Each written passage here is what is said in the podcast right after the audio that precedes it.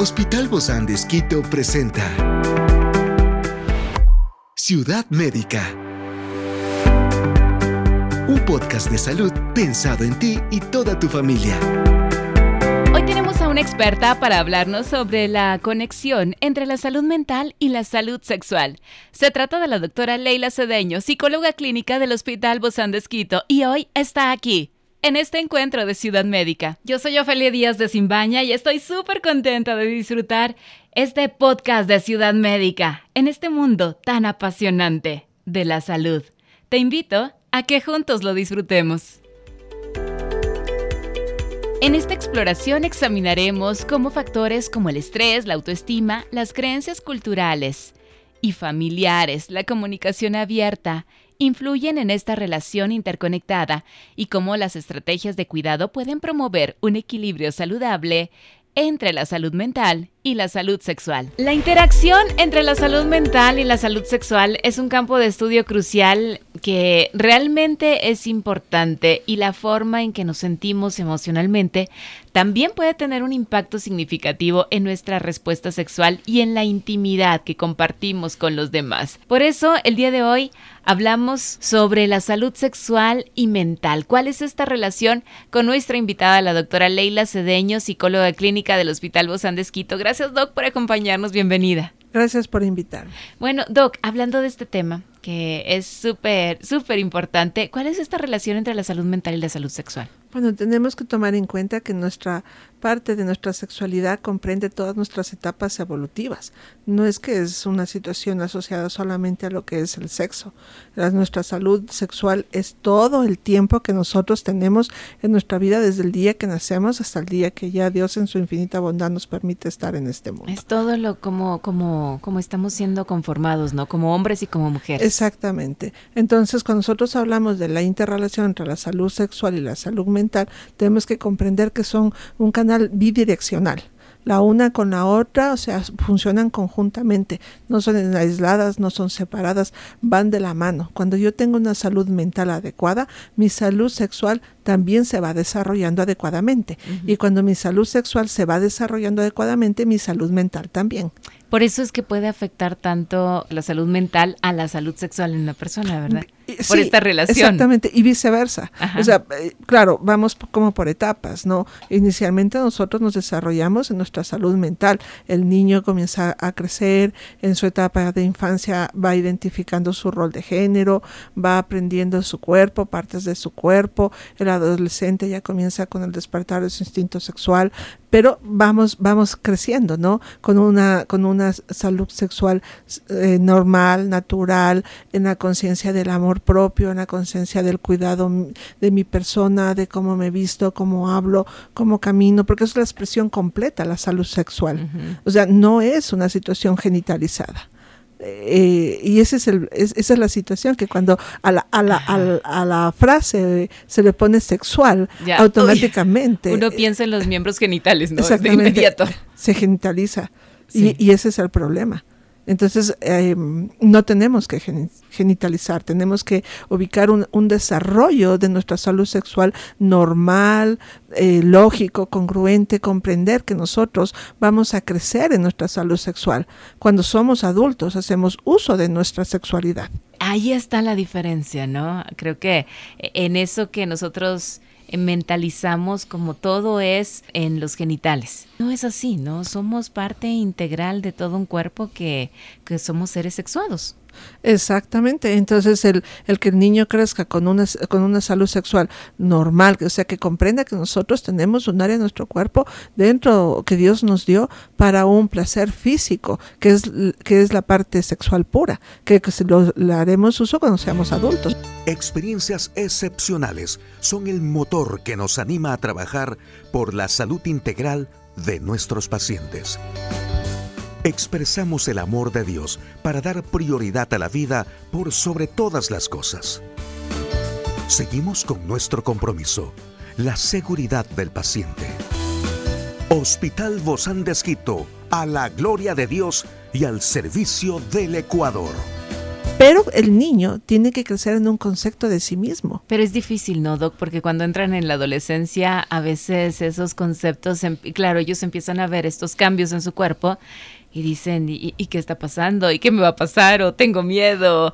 ¿Qué va a suceder? Por más a lo mejor que tengan una explicación es diferente ya sentirlo, experimentarlo. Sí, o sea, es una vivencia individual, pero, pero si nosotros formamos una salud mental conjuntamente con una salud sexual normal, natural, sin culpas, sin temores, con, una, con un respeto mutuo, el comprender que tiene que ser una vinculación de dos personas, de primero de uno con uno, luego para yo compartir con otro ser humano mi, mi, mi salud sexual, mi sexualidad.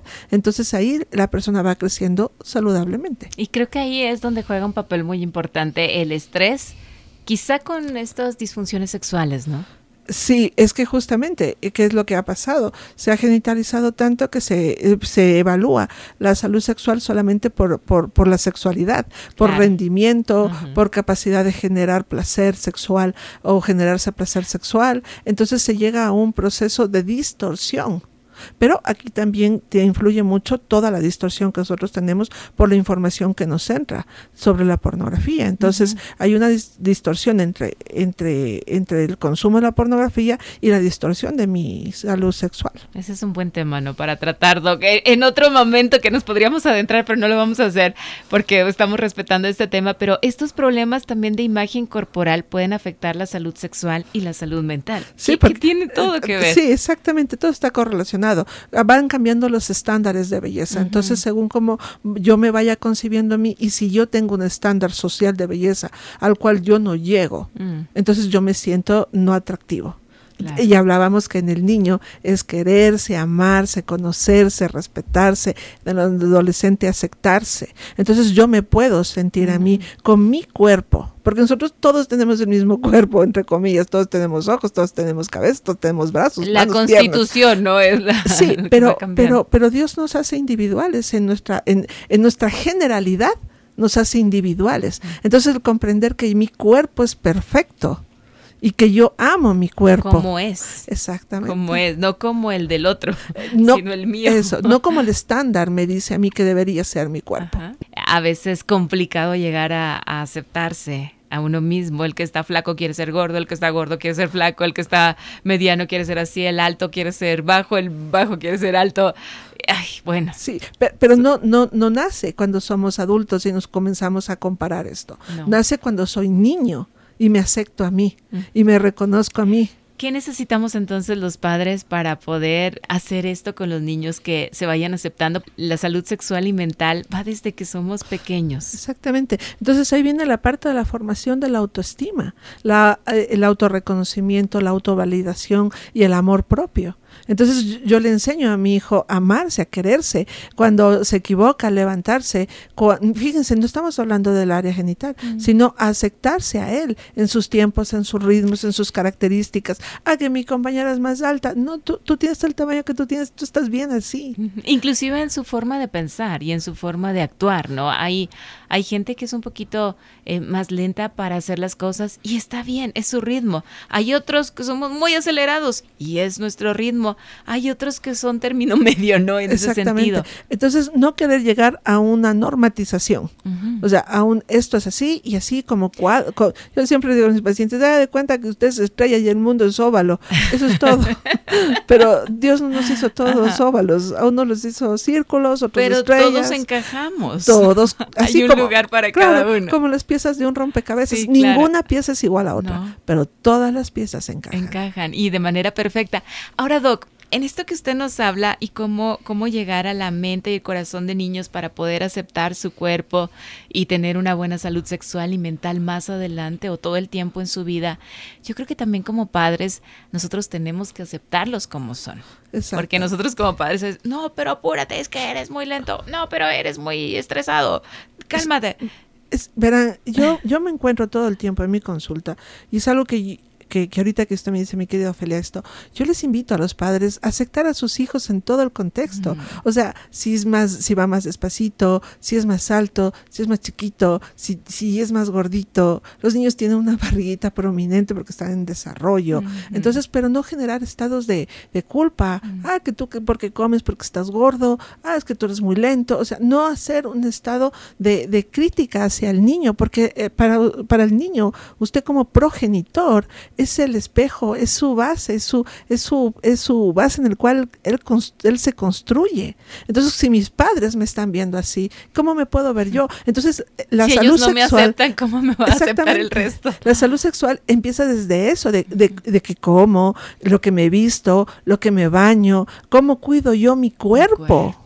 Sí. Porque, porque incluso cuando ya la persona es adulta, y, y, va a tener una relación sexual que sería como, como el culmen más alto de, de, de, una relación de afecto, de amor. Entonces ahí es mi cuerpo. Y si mi cuerpo ha sido tan sancionado, ¿cómo yo voy a vivir es, esa experiencia? Es como un cuerpo que ha sido lacerado, ¿no? Y que, claro, quizá ya no sangran, pero ahí están las cicatrices. Exactamente. Entonces vemos como, miren esta asociación de la infancia a la adultez. Entonces es, es Qué cercano estamos, ¿no? Exactamente, tan es lejos, un caminito. Pero tan cerca. Ciudad Médica. Ajá. Wow, ¿y cómo lo vamos construyendo? Entre todos, todos somos una sociedad, pero creo que como padres somos una pieza importantísima, una pieza clave en esa formación de salud sexual y mental. Exactamente. Entonces los padres tenemos que ser, yo pienso y siempre digo también a mis pacientes, usted piense, todos los seres humanos que estamos en este mundo terrenal, todos hemos nacido a través de una relación sexual. Claro. ¿ya? claro. Entonces es parte de nuestra vida, es algo natural, es algo biológico, pero que no es una genitalización, es el desarrollar al niño en su aceptación, en el respeto, en el cuidado, en cómo me visto, cómo me comporto, cómo me siento conmigo mismo. Uh -huh. En el adolescente, ¿cómo lo empiezo a expresar? Y nosotros como padres poder apreciar esas cualidades, eso que les hace distintivos a nuestros hijos.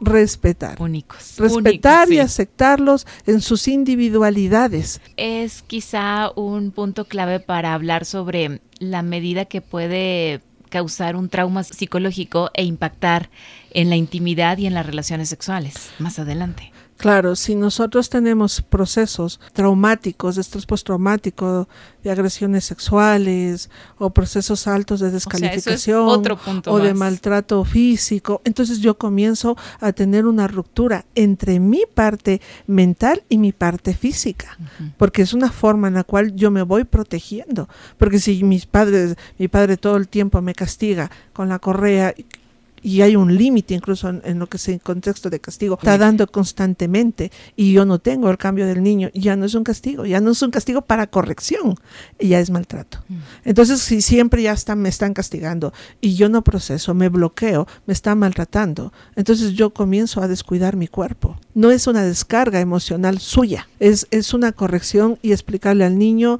decirle te voy a castigar porque no te has portado bien y es esto. Entonces lo que es importante en ese proceso es la corrección de la conducta. Cuando nosotros somos adultos no, no hay quien nos castigue, pero tenemos consecuencias de nuestros actos. Ciudad médica. Y el castigo es eso, o sea, el castigo es exclusivamente para que el niño entienda que la conducta de él tuvo una consecuencia. Definitivamente siempre la salud sexual y la salud mental no pueden separarse. No. Van totalmente ligadas y hay mucho que seguir aprendiendo en este tema, doctor. Exactamente. Entonces, ustedes como padres, como progenitores, son la base inicial para que el niño empiece a verse a sí mismo como una persona, como que tiene derechos, que tiene obligaciones y que merece todo el respeto. Si yo lo hago conmigo, yo lo voy a poder hacer con el otro. Ay, qué lindo. Bueno, pues mucho que seguir aprendiendo. Muchísimas gracias, querida Doc Leila Cedeño, psicóloga clínica del Hospital Bozán de Esquito. Un fuerte abrazo, Doc. Como siempre, nos instruye. Gracias. Muchas gracias. Esta es una producción del Hospital Bozán de con el apoyo de HCJB. Encuentra este podcast de salud en las redes sociales como Spotify, SoundCloud y todas las plataformas digitales. Gracias por acompañarnos en este capítulo de Ciudad Médica, un espacio para tu salud. Hasta la próxima.